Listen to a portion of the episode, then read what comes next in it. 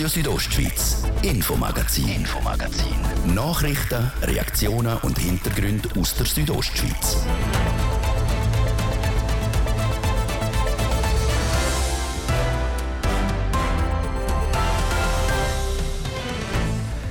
Sperrzone Brienz in der Phase Rot ist vor der Phase Blau. Strassenabschnitte sind eng gesperrt und auch die RHB-Strecke zwischen Tüfenkastel und Filisur. Massnahmen, die Auswirkungen haben weit über die Region raus. Die Massnahmen, die besonders auch die treffen, die in dieser Region mit der RHB unterwegs sind. Und dann haben wir es in dem Infomagazin ab um halb sechs vom Gemeindepräsident von Flims, Martin Hug, respektive von der Gemeinde Flims, wo sich auf die Suche nach einem neuen Gemeindepräsident muss machen, weil der Martin Hug in etwas mehr als eineinhalb Jahren Bergbahndirektor wird und dort ins Matterhorn jeden Tag kann sehen, wenn es denn nicht in der Wolke drin ist. Das zwei von den fünf Themen heute im Infomagazin auf Radio Südostschweiz vom Montag am 15. Mai. In der Redaktion ist der Martin de Plazes. Einen guten Abend. Dorf Brienz ist menschenleer. Alle Einwohnerinnen und Einwohner von Brienz haben aus ihrem Daheim raus müssen, auch alle Tiere müssen weg. Seit dem Freitag gilt die Phase Rot, die Leute dürfen nicht mehr rein ins Dorf. Unklar ist, wenn es zum Abbruch kommt. Kurz vor dem Ereignis wird die Gefahrenphase Blau gelten und wenn die Phase Blau gilt, dann ist auch die Infrastruktur in der Nachbarschaft zur Sperrzone betroffen. Heißt, die Albula-Linie der Rätischen Bahn ist gesperrt und auch die Kantonstraße von Tüfenkastel nach Filisur und von Tüfenkastel auf die Lenzer Heide. Die Sperrungen der Bahnlinie und der Straße haben überregionale Auswirkungen. Bei der Rätischen Bahn ist man gewappnet, wenn die blaue Phase dann verhängt wird, wie mir der RHB-Mediensprecher Simon Raget heute im Interview gesagt hat. Der Brienzerrutsch ist bei Rätischbahn schon seit mehreren Jahren ein grosses Thema. Es ist eine Strecke, wo wir eine grosse ähm, Hangbewegungen hatten in den vergangenen Jahren, weil ja der ganze Hang, wo das Dorf drauf ist, äh, gerutscht ist und damit auch Gleis. Wir haben einen grossen Unterhalt in den letzten Jahren. Äh, die Situation, die jetzt ist, ist äh, der ähm, Steinschlag, der drohend überhalb äh, vom Dorf, wo, wie gesagt, äh, im Fall von Phase Blau auch die Rätischbahn treffen kann und entsprechend eine Streckensperrung zur Folge haben wird. Jetzt geografisch betrachtet, wo genau ist der Abschnitt, wo muss gesperrt werden, wenn man Örtlichkeiten kann nennen? Also gesperrt werden wird dank Bahnstrecke zwischen Tüfenkastel und Filisur. Und Bahnersatzbusse sind logischerweise nicht möglich, weil die Kantonsstraßen, die Abschnitte sind auch zu. Das ist richtig, das ist eine spezielle Situation. Normalerweise können wir äh, in Fällen von äh, Steinschlag können äh, anbieten. In dem Fall ist das nicht möglich. Das heißt, ähm, Reisende von und nach ins Engadin werden via Verena-Linie oder via Davos äh, Filisur umgeleitet. Äh, Bernina und Glasi-Express-Reisende werden über den Verein umgeleitet und Güterzüge, die werden ebenfalls über die beiden Möglichkeiten zwischen Chur, der Hauptstadt, und dem Engadin verkehren. Wie lange das die Sperrung wird anhalten, also zeitlich dauern wird, das wird sich wahrscheinlich nicht sagen können. Jetzt die Reisenden, wie Sie es jetzt vom, äh, geschildert haben, in Richtung Engadin die Hin-Variante, eben Vereine-Tunnel oder über den Fuß dann nachher über den Albula. Das ist mit, mit einem erheblichen Mehraufwand verbunden, vor allem was die Zeit anbelangt. Also die Reisenden vom Unterland, äh, wo über den Vereine gelenkt werden, das ist zeitlich eigentlich kein großer Umweg, sage ich jetzt mal. Über den Verein ist eigentlich die schnelle Linie, um ins Engadin zu kommen. Es ist vielleicht ein bisschen weniger schön, ein bisschen weniger attraktiv, die Expresszüge verkehren nicht äh, über den Landwasserviadukt, nicht über äh, Kehrtunnels im Albulatal. Aber für die Reisegäste sind die Einschränkungen kleiner als beispielsweise für äh, Kurzdistanzreisende.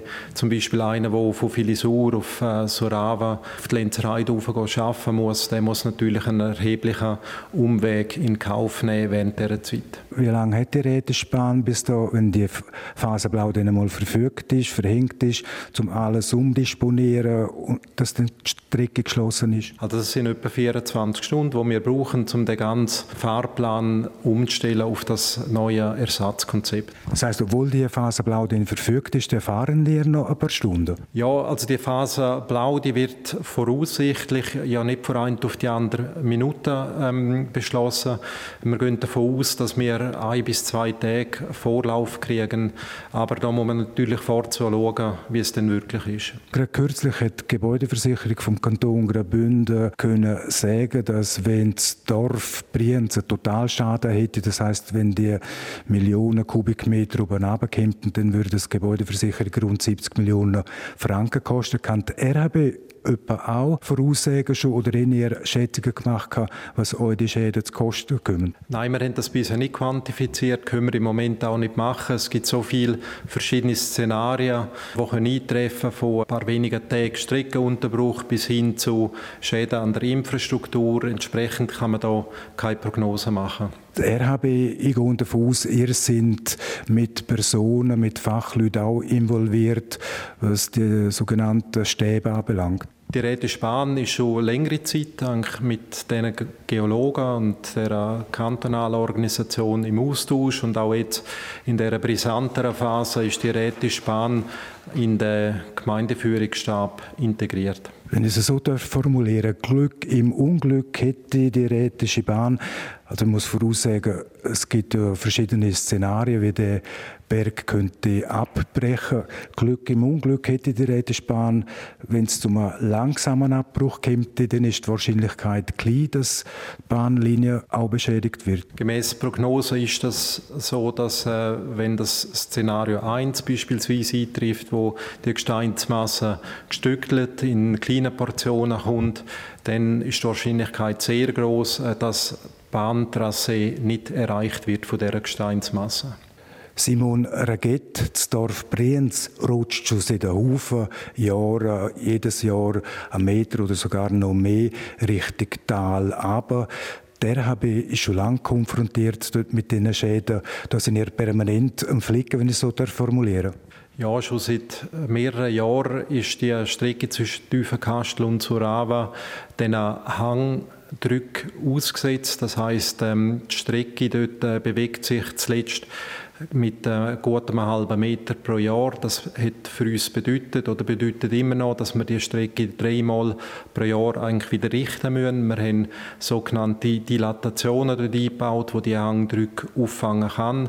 Aber nichtsdestotrotz haben wir dort schon seit mehreren Jahren einen erhöhten Unterhaltsaufwand dass das Dorf Brienz jetzt evakuiert worden ist, das hat äh, international in den Medien Reaktionen gegeben, beziehungsweise Berichterstattungen praktisch überall auf der Welt. Simon Raget, sind ihr auch konfrontiert mit Anfragen von Reisenden, von Gästen, die nach Graubünden kommen oder auch derartig, die hier daheim sind, wie das denn äh, funktionieren wird, wenn der RHB-Strecke beziehungsweise wenn die Phase Blau mal ausgesprochen ist? Nur sehr vereinzelte Anfragen haben wir gehabt, aber nicht viel. Ähm, wenn wirklich die Phase Blau eingerufen wird, dann sind wir so aufgestellt, dass wir innerhalb von 24 Stunden das Fahrplankonzept umstellen können. Das bedingt auch, dass wir äh, in der Zeitfrist Online-Fahrpläne entsprechend anpassen können, wo sich Reisende dann darüber informieren können, wie sie am besten von A nach B kommen sagt der Mediensprecher der Rätischen Bahn, der Simon Raget.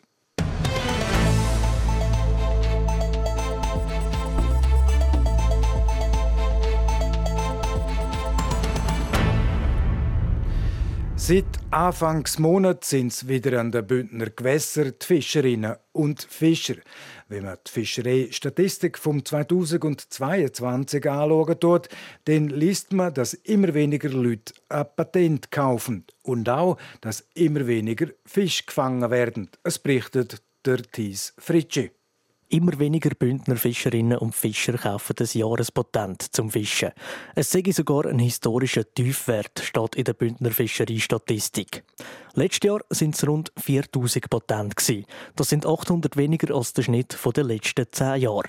Fischen sei heute für viele Leute nicht mehr ein Hobby, wo allzu viel Freizeit rein dürfen, sagt Andreas Meraner vom Amt für Fischerei. Die Fischerei ist wahrscheinlich in Konkurrenz sozusagen mit anderen äh, Tätigkeiten, Freizeitbeschäftigungen. Und wir sehen auch, dass der, der mittlere Angler pro Saison eben äh, deutlich weniger Zeit aufwendet in der Ausübung der Fischerei, als es noch in vergangenen Jahren äh, der Fall war. Ein Blick auf die Zahlen zeigt, es werden weniger Jahrespatent verkauft. Bei den Tagespatent aber werden es von Jahr zu Jahr mehr. Ganz ausgleichen kann die den Rückgang bei den Jahrespatent aber nicht. Auch wenn wir alle Fischerinnen und Fischer zusammenzählen, sind es in den letzten Jahren weniger gewesen. Wer jetzt meint, wegen dem gäbe es viel mehr Fisch, der irrt. Denn die Fangquote ist auch zurückgegangen. Im Schnitt hat jeder, der letztes Jahr fischen ist, nur an jedem zweiten Tag einen Fisch gefangen. Vor zehn Jahren war es noch doppelt so viel. Gewesen. Das hat laut Andreas Meraner mehrere Gründe. Fließgewässer sind in einem hohen Druck ausgeliefert durch hohe Gewässernutzung, Wasserkraftnutzung, auch, auch andere äh, Gewässernutzungen. Wir haben eine deutliche Zunahme von Extremereignissen gehabt in den letzten Jahren, Murgänge. Wir haben aber auch langanhaltende Trockenperioden gehabt in den Südtälern zum Beispiel. Auch das natürlich setzt den Fischbeständen zu. Aber nicht nur schlechte Ereignisse haben einen Einfluss auf die Fischbestände. Die Fische haben auch wieder mehr natürliche Finden bekommen. Zum Beispiel Reiher, oder der Fischotter, die zurückgekommen sind. Also grundsätzlich ist es eine Zunahme der Biodiversität. Wir sehen eine Rückkehr des Fischotters in mehreren Gebieten. Es zeigt natürlich grundsätzlich auf, dass auch die Fischbestände in vielerorts noch etwas zu bieten haben, also dass Bestände vorhanden sind, die nutzbar sind.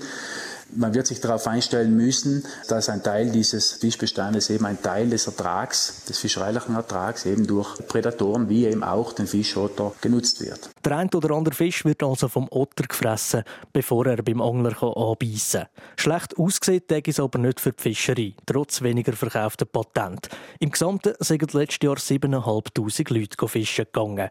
Das zeigt, dass die Fischerei in Graubünden immer noch einen höheren Stellenwert hat.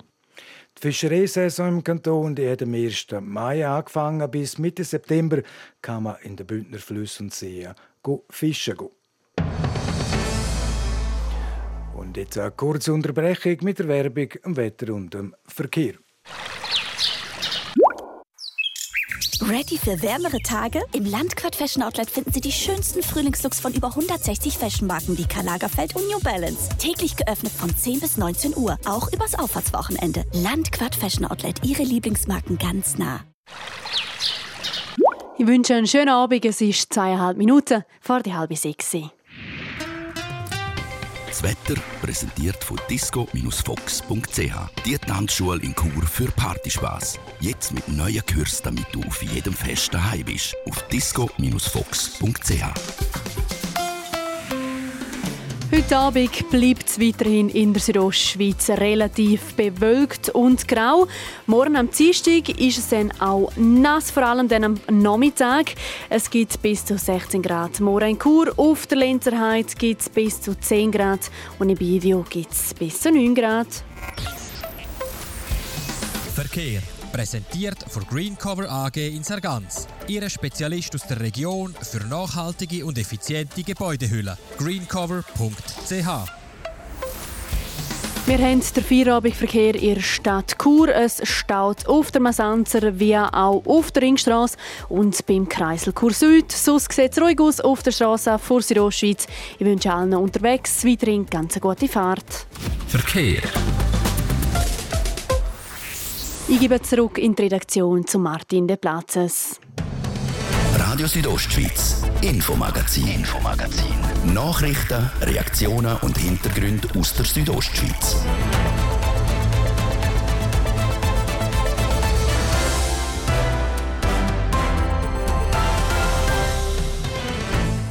Eine Minute vor dem halb sechs im Infomagazin jetzt unter anderem die Themen Gemeinde Flims, wo sich auf die Suche nach einem neuen Gemeindepräsident muss machen und die Schweizer Eishockey-Nationalmannschaft, wo sie kurzem einen Goalie hat, ein Goalie, wo in Haldenstein aufgewachsen ist. Die Nachricht aus Flims vor ein paar Wochen die hat überrascht. Die Gemeinde hat bekannt gegeben, dass der Gemeindepräsident von Flims, der Martin Hug, in etwas mehr als eineinhalb Jahren nicht mehr Gemeindepräsident wird sein.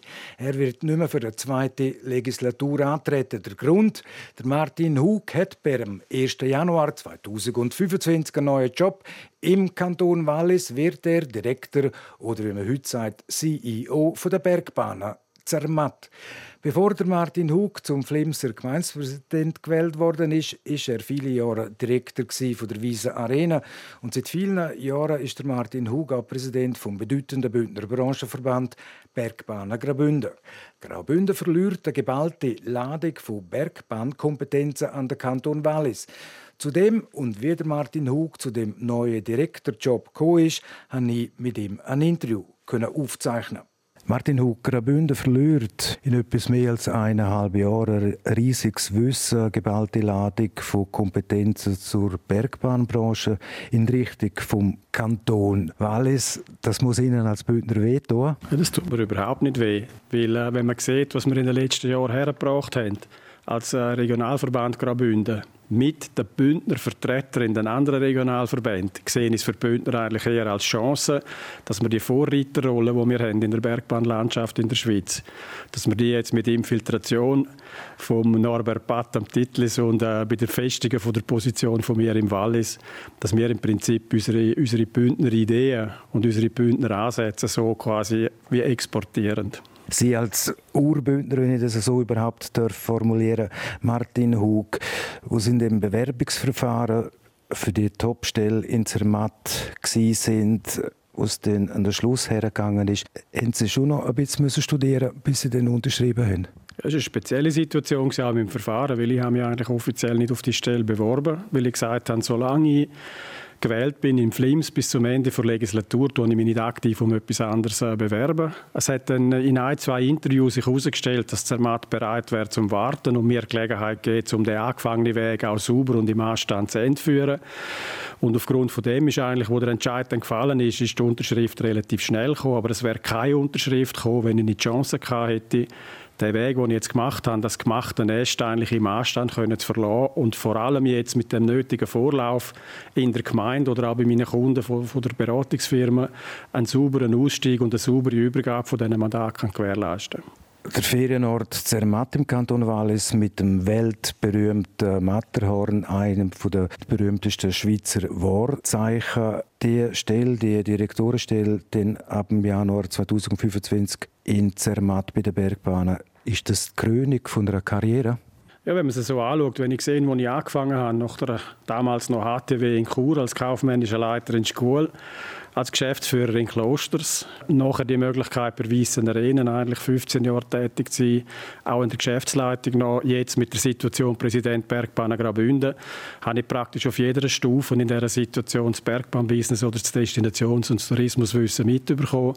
Und jetzt quasi dem Ruf von Zermatt können folgen und bei so einer Unternehmung auch alle Fehler, die ich gemacht habe und was ich daraus gelernt habe, auch Zermatt zur Verfügung zu stellen und trotzdem den Anknüpfungspunkt auf Graubünden nicht zu verlieren, denke ich, ist für Graubünden kein Verlust und für mich selber eine riesige Chance. Und es ist wirklich wie ein Ritterschlag, wenn man die Chance bekommt, als CEO von Zermatt zu wirken. Sind es so aufgeleistet, dass Sie die Legislatur als Gemeindepräsidentin Flims noch fertig machen bis Ende 2024. Jetzt seit ein paar wenigen Wochen ist das bekannt, dass sie dann später auf Zermatt gehen. Wie sind die Reaktionen in Flims gewesen? Ja, wenn man es kurz zusammengefasst, ein weinendes und ein lachendes Auge. Wir haben äh, zusammen im Gemeindevorstand in den letzten zweieinhalb Jahren so viel können bewegen und so viel Gutwill und positive Stimmung schaffen und auch Projekte auf den Weg bringen, dass es eine Freude ist für den Gemeindevorstand, aber ich glaube auch eine Freude im Zusammenspiel mit dem Souverän. Wichtig ist jetzt, dass man aus dem Gemeindevorstand aus, auch mit dem Gemeindevorstand sicherstellt, dass Kontinuität gewahrt bleibt. Und auf der anderen Seite habe ich keinen gesehen, Flims, wo man es nicht hätte mögen nach all dem, was ich eigentlich für den Tourismus und für die Bergbahn in den letzten über 20 Jahren im Kanton Graubünden gemacht habe. Und das ist auch das Gefühl, das ich habe. Es wäre einfacher gewesen, im Gemachten erst zu bleiben, als die Herausforderung nochmal anzunehmen. Aber wenn ich die Wahl habe zwischen einem einfachen und einem schwierigeren Weg, dann nehme ich als wieder immer den schwierigeren. Martin Hug, vielen Dank für das Gespräch. Viel Erfolg noch als Gemeindepräsident in Flims und dann später im Januar 2025 einen guten Start in Zermatt. Danke vielmals. Martin Hug, noch bis Ende 2024 Gemeindepräsident von Flims und dann am 1. Januar 2025 Direktor der Bergbahn Zermatt.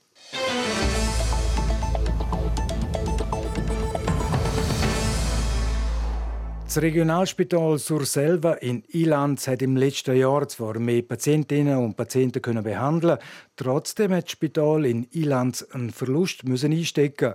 Einer, der doppelt so hoch ist wie budgetiert. Nadia Guetsch zu den Gründen und was das für die Zukunft vom Spital bedeutet. 10% Umsatzrendite sollten die Schweizer Spitäler aufweisen. Das heißt, von 100 Franken sollten nach Abzug von allen Personal- und Sachaufwendungen 10 Franken übrig bleiben. Finanzfachleute gehen davon aus, dass sich ein Spital nur so längerfristig aus eigenen Mitteln finanzieren kann. Beim Regionalspital Surselva in Ilanz ist die Umsatzrendite auf ein Rekordtief von 0,42 Prozent gesunken.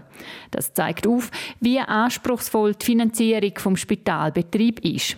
CEO Claudia Kech. Früher hat man mit zusatzversicherten äh, Patienten hat man können andere Bereiche, die vielleicht in der Vorhalteleistung negativ sind, können quersubventionieren. Das geht nicht mehr, weil an allen Ecken wird äh, die, die tarifliche Situation dermaßen Druck, dass einfach null Spielraum mehr vorhanden ist. Budgetiert hat man 2022 mit einem Verlust von rund 600'000 Franken. Unter dem Strich resultiert jetzt mehr als ein doppelt so hoher Verlust mit 1,4 Millionen. Je ambulanter äh, das Geschäft wird bei uns, äh, also weg vom stationären äh, Spitalaufenthalt in die ambulanten Behandlungen und Sprechstundentätigkeiten, desto negativer wird das Resultat, weil der ambulante Bereich ist massiv unterfinanziert durch den Tarif wo bei 83 Rappen liegt, anstatt bei der Vollkostensicht, die müssten haben. Der Anstieg von mehr ambulanten Fällen liegt zum einen am Trend. Zum anderen kämen die auch Fälle, die früher von einem Hausarzt oder einer Hausärztin behandelt worden sind,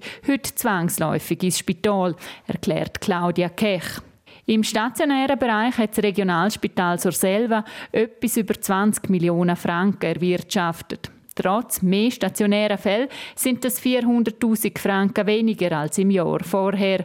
Das hängt zum einen mit der Saisonalität, zum anderen mit der Schwere der Fälle zusammen, so CEO. Zusätzlich sind die Leistungen von öffentlicher Hand ebenfalls um rund 600.000 Franken zurückgegangen, was die finanzielle angespannte Lage noch verschärft. Claudia Kech macht sich entsprechend Sorgen für die Zukunft. Eigentlich sind die Spitäler mit der Einführung der Fallpauschale im 2012, die hätten eigentlich eigenständig sollen können funktionieren mit dem System.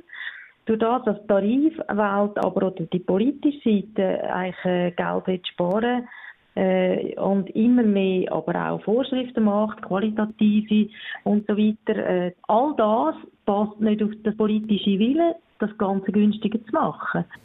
Und eigentlich kommen wir jetzt weg von einer äh, betriebswirtschaftlichen Führung als Unternehmen wieder zurück, wie in früheren Jahren, in eine politisch geführte äh, Gesundheitsversorgung. Trotz all diesen Sorgen schaut Claudia Kecha positiv in Zukunft. Die geplante Zusammenarbeit von Alters-, Pflegeheim- und Spitex-Organisationen zusammen mit dem Spital zu einer grossen Gesundheitsinstitution sei auf gutem Weg und werde so auch einen Beitrag zur Kostenreduktion leisten. Lange werde ich das aber nicht. Also Im Moment sind wir in Diskussionen mit den Eigentümern. Äh, das sind Gemeinden bei uns, der Gemeindeverband. Äh, und wir müssen äh, irgendwoher unsere Betriebsfinanzierung in Zukunft unterstützt wissen. Bisher sind wir eines der ganz wenigen Regionalspitäle die außer dem separaten Leistungsauftrag für Geburtshilfe, den wir separat bekommen haben, immer eigentlich auf eine Fremdfinanzierung verzichtet haben. Im Sinne von einer Betriebsfinanzierung oder einer Baufinanzierung. Man alles selber gezahlt bis heute. Und jetzt kippt das System einfach. Oder? Das sagt CEO Claudia Kech zur Zukunft vom Regionalspital zur Selva in Ilanz.